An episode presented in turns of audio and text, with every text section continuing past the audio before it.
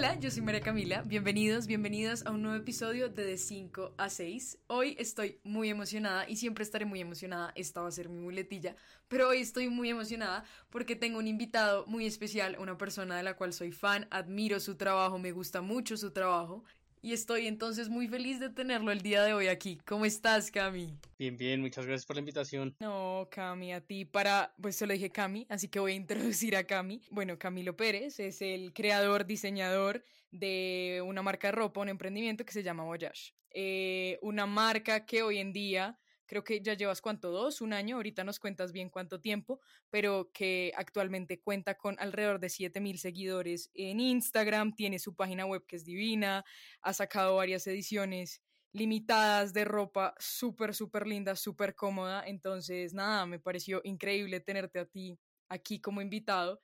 Entonces, antes que nada, háblanos de ti, Cami, ¿quién eres? Porque por ahí te estuve estalqueando y vi que estudiaste ingeniería mecánica, lo cual me parece muy gracioso porque no le veo mucha relación con, con este negocio de la marca, pero, pero no, cuéntanos, háblanos tú, cuéntanos de ti. Bueno, para los que no me conocen, como, como, como Cami dijo, yo me llamo Camilo Pérez, soy eh, ingeniero mecánico de la Universidad de los Andes, me gradué ya hace un año, en el 2019 me gradué. Eh, y pues sí, yo fui el fundador y diseñador de, de, mi marca de ropa que se llama Voyage Brand, eh, con la cual ya llevo dos años, aproximadamente, un poquito, un poquito más de dos años, pero sí. Cami, quiero que nos cuentes un poquito cómo nace Voyage, como desde el momento en el que se te da la idea hasta, no sé, tu primera venta con Voyage. Cuéntanos un poquito de eso. Vale, pues la idea realmente comenzó como en diciembre del 2017. Eh, yo venía ganas de sacar un proyecto, eh, y pues en ese momento yo estaba en la universidad y estaba usando mucha ropa pues cómoda como hoodies, que era lo que más buscaba en verdad en las tiendas. Y siempre que iba como a Zara o a Bershka o a ese tipo de tiendas, veía el mismo, la misma clase de hoodie. No me gustaba ni siquiera la calidad y mucho menos los diseños. O sea, habían unos que tenían diseños que no me gustaban y los que eran completamente básicos eran demasiado caros para lo básico que eran. Entonces yo dije, no, pues qué boda, eh, voy a sacar unos hoodies. Eh, y realmente ahí fue cuando nació la idea de Oyash. Eh, ya después lo empecé a materializar. O sea, yo siempre como que he tenido un gusto como por la ropa y por, por, por todo lo que tenga que ver con fashion y todo eso, pero, pero de ahí a que yo desde el principio, desde que, no sé, salí del colegio, dije como, uy, voy a sacar una marca de ropa en un futuro, nunca. O sea, realmente como que la idea nació así, fue como por la necesidad de que quería no encontrar una ropa y pues me la quería hacer a mí mismo y dije, pues aprovechemos y hacemos un proyecto alrededor de eso. Em, pero sí, bueno, ya la idea se empieza a materializar eh, por ahí como a finales de enero, que ya empiezo como me siento, empiezo a pensar en el logo, en el nombre, eh, y pues digamos el nombre realmente sale a partir del logo. El logo pues es, es un cohete para los que no la, no, no la conocen aún, es un cohete súper minimalista. Eh, y pues sale de, de mi gusto por, por, la física, por la ingeniería, por, por todo lo tecnológico. Y pues acompañado al logo quise poner la palabra Voyage, que es como viaje, como travesía espacial. Así era como el significado que yo le encontraba. Entonces pensé que iban perfecto. Eh, después de eso, entonces como a principios de febrero, mitad de, mitad de febrero, eh, lo primero que hice, antes de hacer cualquier otro prototipo o lo que fuera, fue crear la cuenta de Instagram. Yo quería como empezar a materializar la idea, así no estuviera completa eh, como en las manos. Dije como no, tengo que empezar a hacer estas cosas porque si no se queda ni idea. Y así fue, entonces empecé a subir pues imágenes ahí como súper stock, como para empezar a, generar contenido. Y mientras iba haciendo eso, fui haciendo los prototipos. El primero, el primero que saqué eh, fue un, un hoodie muy básico que tenía el logo bordado eh, al frente en color. Y, y, había, y la paleta de los sacos, la paleta de colores de los sacos eran como seis o ocho sacos, no recuerdo bien. Y, sí, entonces hice un prototipo y salí con una primera tanda, eh, que fue más o menos como unos 60 sacos. Sin embargo, como yo alcancé a hacer como, como una preventa, debido a que ya había creado la cuenta, y pues, pero una preventa entre comillas, porque pues era con amigos y familiares, obviamente, que me querían apoyar. No era gente conocida todavía. Cami, pregunta, pregunta ahí. Em, la plata inicial de, de estos primeros 60 sacos que sacas en preventa o a la venta, del, digamos, de la primera edición de lo que saca Voyage, ¿esa plata la tenías tú o te la prestó tu mamá o, o cómo, fue, cómo fue ahí esa movida? sino pues esa plata realmente me la prestó mi mamá. Mi mamá fue la que me prestó eh, esa, esa inversión inicial para comprar los 60 sacos. Y como yo alcancé a prevender como la mitad más o menos, con, con las ganancias de esa primera preventa, yo le pagué a ella y de ahí en adelante ya seguí, pues la marca empezó a andar por sí sola. Sí, y así fueron las primeras ventas. Pues así fueron, fue como el primer grupo de venta. O sea, no hubo como una específica, sino que se, lanzó, se sacaron así como en un grupito de preventa. Bueno, entonces sacas esta, esta, esta primera edición, estos primeros hoodies básicos, eh, se venden. ¿Qué pasa después de eso? ¿Salen los primeros sacos de Voyage a la luz, al público? ¿Qué, ¿Qué, sigue después de eso? Pues claro, yo, o sea, se empezaron a vender súper bien estos básicos. Pues obviamente los básicos, mucho, o sea, uno puede tener hasta cierto número de básicos. ni siquiera yo tenía todos los colores. No esperaba que la gente comprara como muchos básicos. Yo dije, no, pues tengo que empezar a sacar otros diseños. Eh, y pues ahí fue cuando saqué la primera colección limitada de Voyage que se llama Jing Yang, eh, que pues eran sacos eh, negros y blancos. Y, y le fue súper bien, realmente se vendieron súper rápido y, y, y, desde ahí yo tuve claro que sacar era colecciones limitadas, como que fuera algo deseado por la gente que, que le interesara la marca, que no fuera como, ay, esto va a estar todo el tiempo, entonces lo puedo comprar después, no, que fuera como, uy, Voyage va a sacar una colección, comprémosla antes hasta ahora, digamos ya adelantándonos un poquito, ¿qué otros productos has sacado con Voyage, además de hoodies? Sí, no, pues además de hoodies, que son como el, el, el, producto estrella de la marca, he sacado pues ya camisetas, he sacado joggers, he sacado chaquetas, todos tipos de chaquetas realmente. He sacado sacos como de cuello redondo, o sea, los que no tienen capota. He sacado gorras, eh, tapabocas, gorros también. O sea, como que ya está súper, sí, súper expandido todo eso. Yo, muy fan, tengo varias de esas cosas, Cami, pero me interesa full saber un poco, porque aquí me estás contando, digamos, no, y lo saqué, y aquí lo vendí y todo, pero claramente hay un proceso gigante antes de que un saco esté materializado. Entonces, mi, mi primera pregunta para empezar esta parte como de proceso con tu marca es, pues estamos hablando de una marca de ropa, estamos hablando, digamos, de moda, tú lo nombraste al principio, Cami, tú tienes un estudio, haces un estudio previo de, de, lo que vayas a sacar, como, uy, esto está pegando, en este color está pegando, o este jogger está pegando, o es sin estudio previo de, lo, de la moda en el momento en el que lo sacas. Ok, en un principio obviamente era, era, era cero, o sea, era como lo que yo sentía que iba a pegar, lo que yo sentía que quería sacar, y, y así fue. Ya a medida que ha pasado el tiempo, más que todo este año, bueno, no comencé el año pasado, pero como que ya estoy empezando como a estudiar más como listo qué tendencias se vienen, qué colores van a ser importantes este año. Y, todo, y entonces cuando estoy pensando en una colección, tengo una inspiración concepto de la colección y entonces ahí me meto como, ok, las tendencias que van a estar o los colores que van a estar y todo eso se fusiona eh, pues para, para que la colección sea lo mejor posible realmente. Cami, entonces ahora sí hablemos del proceso y quiero que nos centremos en un producto en específico que tuviste que sé que fue una locura, que fueron los sacos tie-dye. Quiero que me cuentes todo, el proceso de hacer un saco tie-dye, eh, supongo que tienes proveedores, cómo escogías las paletas, hablemos de esto y así la gente sabe cómo es el proceso de, de lo que hay detrás de Voyage. Claro, pues digamos, justo lo que me preguntaste antes, como que lo de la tendencia de tie-dye para muchos es como que, que llegó ahorita pero digamos a Colombia muchas veces ese tipo de tendencias llegan un poco tarde respecto al, al, pues al, al, mundo en general. Digamos, esa tendencia realmente venía cogiendo fuerza desde principios, principios del año o hasta finales del año pasado. Entonces como que yo antes de sacar estos tie-dye que fueron súper fuertes en la marca, yo saqué unos que eran, que eran como bleach tie-dye, que era como lo contrario, que era decolorar el saco. Y les fue súper bien, pero yo no me quise quedar ahí, entonces ahí fue cuando dije, no, pues vamos a sacar los tie-dye que vienen cogiendo mucho más fuerza, ya está llegando la tendencia acá a Colombia y pues voy a aprovechar y voy a coger la tendencia temprano, por decirlo así. Y, y ahí fue cuando saqué los tie-dye, que como tú dices, pues fueron una locura. Pero entonces yo quería que el valor agregado de, de, esta colección fuera que las personas podían escoger hasta dos colores para ponerle al saco. Entonces que fueran personalizados, básicamente. Pues digamos, en cuanto, en cuanto al saco como tal, es una locura. O sea, en verdad, si alguno quiere hacer tie-dye, coja un papel y lápiz y anote lo, que le va a contar porque pues en verdad es una locura. Porque ahí quiero hacer, ahí quiero hacer un paréntesis y es que Cami, lo que yo entiendo es que tú tienes tus proveedores que te llevaban a tu casa como el saco, ya con, digamos, estampado el, el logo, pero tú eras el que hacía todo el proceso de tie-dye, o sea, tú subías tus historias en tu cuenta como sacos en la terraza colgados y me parecía, creo que ese también es un valor agregado, que lo hagas tú mismo. Entonces sí, cuéntanos cómo es eso, porque me imagino que es una locura.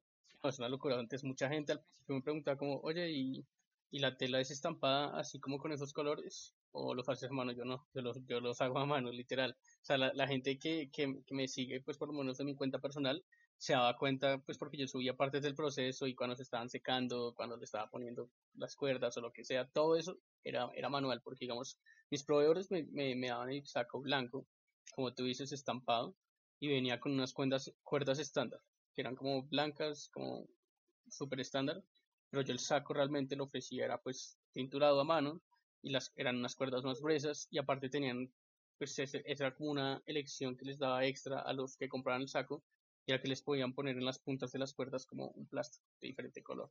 Si así lo querían, también lo podían tener sin nada. Pero, pero bueno, entonces ahora sí viene como el proceso. Entonces los que, como dije, pues cojan papel y, lápiz, pues si en verdad quieran hacerlo. Eh, pero nada, entonces lo primero que yo hacía, pues lo primero que hice, porque yo no tenía ni idea de cómo hacerlo, era encontrar un proveedor de tintes. Y realmente, por todos lados que busqué, siempre había un nombre. Y, y cuando vi como la cajita me, me acordé de mi niñez que lo había visto cuando, no sé, mi mamá seguramente alguna vez lo usó en la casa, pero se llamaba Tintes Iris, es la marca. Y, y, literalmente yo pues me casé con esos tintes, apenas los probé porque hice, hice un prototipo obviamente que es, es, justamente el que tengo ahorita puesto, aunque no, lo, no me pueden ver pero lo tengo puesto. Y nada, entonces pues escogí eh, esos tintes y vi toda su paleta de colores, en verdad tienen muchísimos colores, tenían como 50, pero pues hay muchos que son tonos parecidos, entonces yo seleccioné creo que 24 colores y esos fueron los que, los seleccioné y los compré como en, en, una, en una presentación que era una cajita chiquita, como de 9 gramos de, de tinte. Y así hice la prueba y, me, y pues cogí eso como, como la base. Entonces cada saco llevaba realmente, si eran dos colores, pues eran dos cajitas de colores. Si, si lo querían solo un color, pues iba a ser solo la cajita de un color. Eh, pero bueno, entonces para la preparación del saco como tal, una vez ya tienen el saco, lo tienen que poner en, sumergir en agua con sal por al menos como 20 minutos. O hace que, que, el saco como que quede como en una solución, entonces cuando uno le vaya a poner después el tinte, como que lo, absorbe mejor y hace que se caiga menos el tinte en el futuro. Pero entonces lo dejan el saco ahí como por 15-20 minutos eh, y mientras están eso, pues aprovechan esos 15-20 minutos y se van a preparar el tinte. Que el tinte, pues nada, tienen que tener como esos, esos tarritos como de salsa, esos que hay, que a, que a veces hay como en los, los restaurantes y echan la presentación está como en 9 gramos que yo lo, que yo lo hice. O sea, todo es, toda esta receta es literalmente como lo hace Voyage. Obviamente hay mil otras formas de hacerlo, pero les estoy contando como yo los hice. Echan ese tarrito en el, polvito, pues el tinte en el, en el tarro y le echan agua caliente. No hirviendo, pero sí caliente. Eh, como hasta la mitad del tarro. Lo cierran y lo agitan para disolver completamente todo el tinte. Y después de eso lo dejan sentarse como por uno o dos minutos. Y lo rellenan con agua al clima. Eso es para preparar un solo tinte. Eh, bueno, pues hacen eso con los tintes que necesiten para el saco. Si lo están haciendo de 10 colores, pues los 10 tintes. Eh, en el caso de ollas, pues siempre eran máximo 2, entonces eran 2.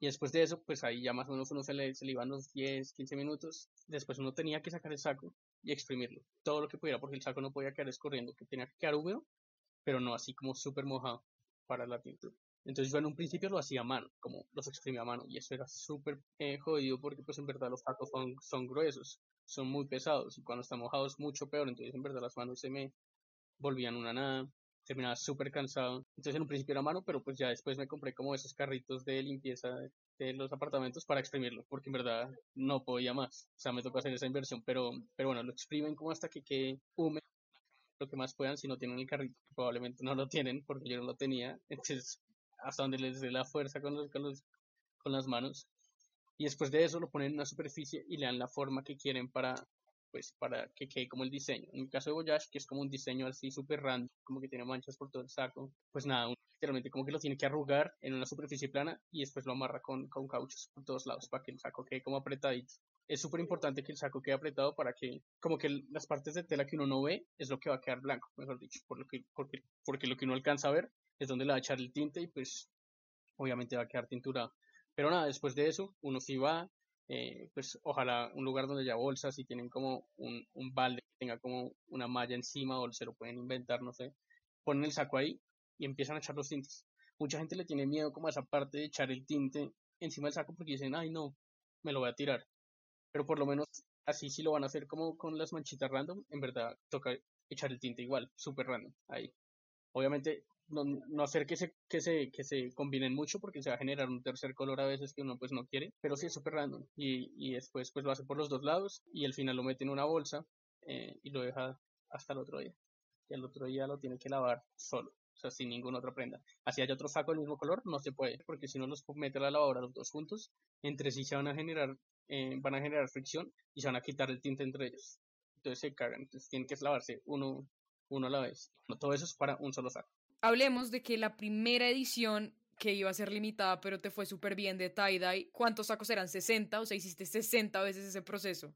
Básicamente, claro, pues obviamente ya, o sea, como que lo hacía como en, en, en cantidades, digamos, entonces ponía 10 sacos en agua con sal.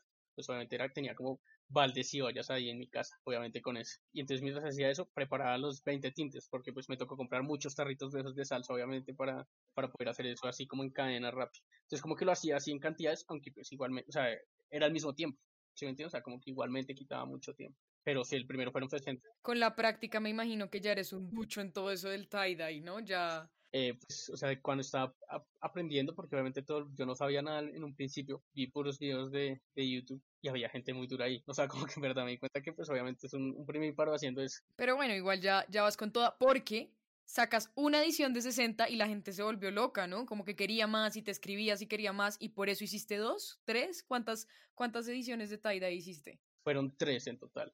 Y sí, esa primera, eh, yo solo la vendí por Instagram, porque dije, no, se va a ver, vender lento, mucha gente no es tan atrevida, eh, y como todavía la tendencia, o sea, yo la, yo la saqué como a principios de abril, más o menos, mitad de abril, como que todavía no había la fuerza que tiene ahorita en este momento a mitad de año. Entonces, como que yo dije, no, tal vez no la da tan bien, entonces ni siquiera la saqué por la página web, fue solo por, por Instagram.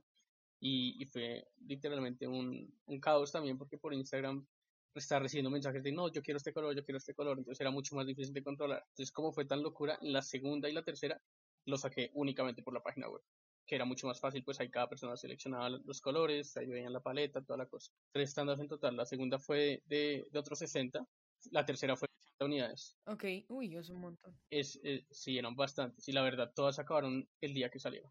En la preventa, sí, ese sí me acuerdo. Cami, entonces, bueno, esto es una locura, es un proceso que me imagino que con cada saco, jogger, eh, camiseta, pues es diferente, claramente. Pero Voyage tiene algo que yo rescato y es que tienes un montón de. ¿Cómo se dice? Es un equipo entre Instagram, entre su página web. Sé que haces, pues hacías en este momento no se puede, pero igual también hiciste, creo, una chiquita de sesiones de fotos con los productos que vas a vender, porque pues eso eh, es fundamental. Háblame un poco de esto. Sí, no, pues digamos, eh, eh, lo que le estoy apuntando ahorita en este momento es que la página web sea como el canal principal de venta y, usar Instagram, WhatsApp y cualquier otra red social como un canal hacia la página web. Es como lo ideal. En cuanto, digamos, lo que está haciendo las sesiones de fotos, es como algo súper importante que desde el principio de la marca, como que esa primera colección que yo saqué limitada que se llama Jing Yang, todos los modelos de esa sesión de fotos para esa colección fueron seguidores de la marca y fueron y tanta gente aplicó porque pues hice, hice, como una convocatoria abierta en Instagram tanta gente aplicó que me tocó separarlo en dos días distintos y cada día habían dos fotógrafos tomando fotos. O sea eran como cada día habían como 17 personas lo cual fue bastante como exagerado de mi parte porque fue la primera vez que lo hice pero fue súper emocionante porque conocí mucha gente que le gustaba la marca y esos acercamientos son súper importantes, en verdad se siente como súper real, ya como que la gente conoce los productos de frente, eh, me conoce a mí, yo los conozco a ellos, ellos me dicen como, me dan como feedback sobre cualquier otra cosa, es súper es, buenísimo. Ahí quiero hablar y es que decir algo y es que siento que, pues me dirás tú que eres el experto que tiene tu marca, pero creo que una forma de vender muy importante o de hacerse conocer es el voz a voz, ¿no?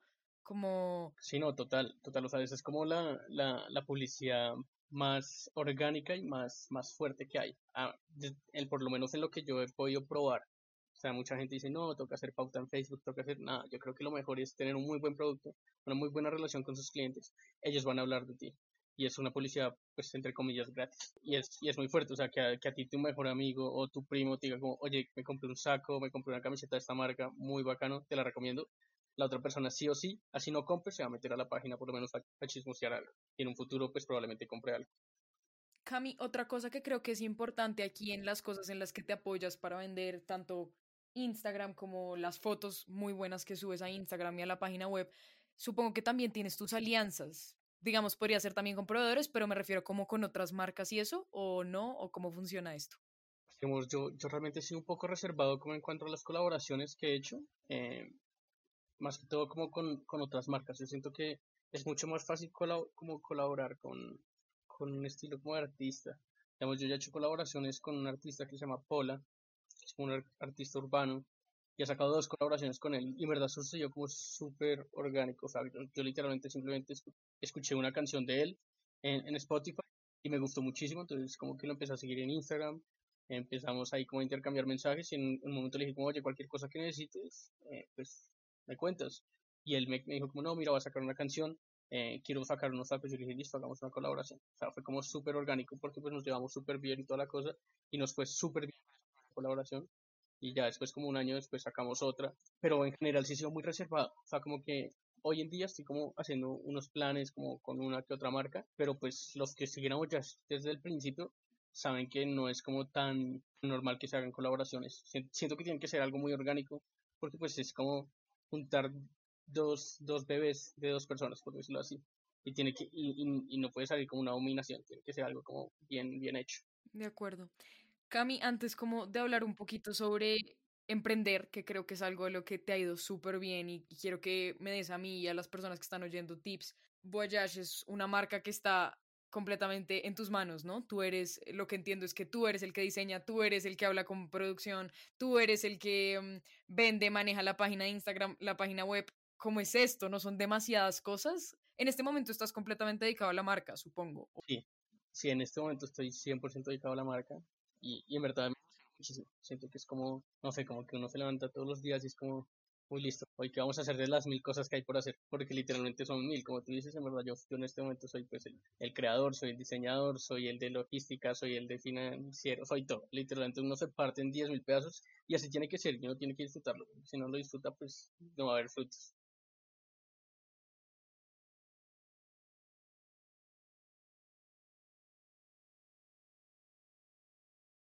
Pero, pero sí, obviamente hay personas que me ayudan, como los proveedores, que son los que me hacen los sacos, me ayudan a escoger algún, como eh, algunas telas a veces. Eh, obviamente tengo eh, una persona que me ayuda en las cosas legales, que, que pues es mi novia en este momento. las fotos, también tenía un amigo que me ayudaba a tomar las fotos, porque él se dedicaba a tomar fotos y todo eso.